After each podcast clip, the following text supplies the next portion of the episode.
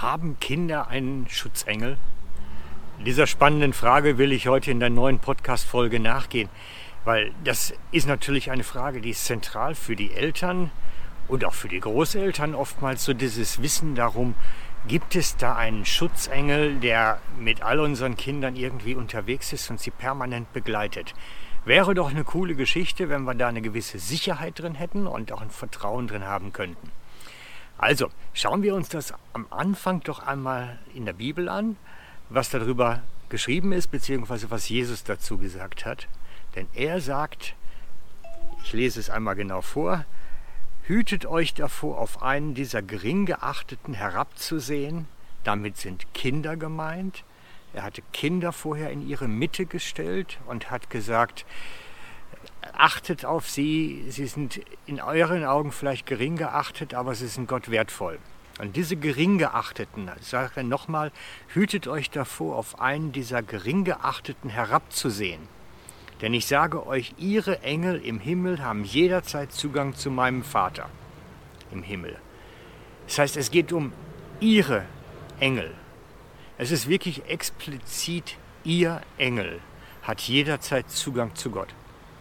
Und das ist eine wichtige Aussage, die Jesus dort über Kinder trifft, dass er sagt, ihr Engel hat Zugang zu Gott jederzeit. Das ist eine große Geschichte, weil wir dann wissen als Eltern, als Großeltern, hey, Gott hat da etwas an die Seite dieser Kleinen rangestellt. Da ist einer mit ihnen. Hütet euch darauf, auf diese gering geachteten herabzusehen. Jesus sagt, ey, guck mal, Gott stellt den Engel zur Seite. So wichtig sind die Kleinen. Deswegen nehmt ihr sie auch ernst. Achtet ihr sie auch recht hoch. Denn sie sind in euren, bei Gott nicht gering geachtet, sie sind hoch geachtet. Sie sind es wert, einen eigenen Engel an die Seite gestellt zu bekommen. Und das ist natürlich für uns eine tolle Geschichte. Was sollen die Engel tun?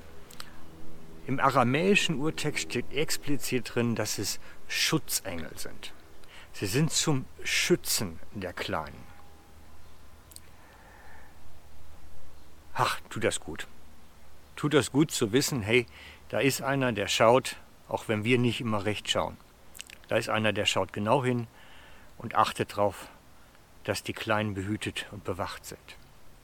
Was natürlich nicht heißt, dass nichts passieren kann. Aber diese Frage mit dem, warum lässt Gott Leid zu, auch bei Kindern, können wir in der Folge nicht auflösen, denn es kommt vor, dass Kinder krank werden und sogar vielleicht daran sterben. Es kommt vor, dass Unfälle passieren und Kinder mit betroffen sind. Es kommt vor, dass es Kriege gibt und Kinder sind mittendrin. Es kommt vor, ja. Wir können die Theodizee-Frage, heißt es so schön, die Frage nach dem Leid, das Gott zulässt, nicht im Rahmen der Kinder-Engel-Geschichte behandeln. Wir wissen einfach, sie haben einen an der Seite und es kann trotzdem etwas passieren. Aber es geht nichts an dem Engel vorbei. Er hat es dann trotzdem gesehen. Warum er es dann nicht verhindert hat, wissen wir dann manchmal wirklich nicht. Und etwas ganz Besonderes wird in diesem Text auch noch erwähnt. Nämlich, dass dieser Engel, der den Kleinen zur Seite gestellt ist, auch explizit darauf achten soll, dass ihr Glaube geschützt ist, ihr Vertrauen auf Gott geschützt ist. Es ist ein wesentlicher Arbeitszweig, den die Engel verrichten, den Glauben der Kleinen zu schützen.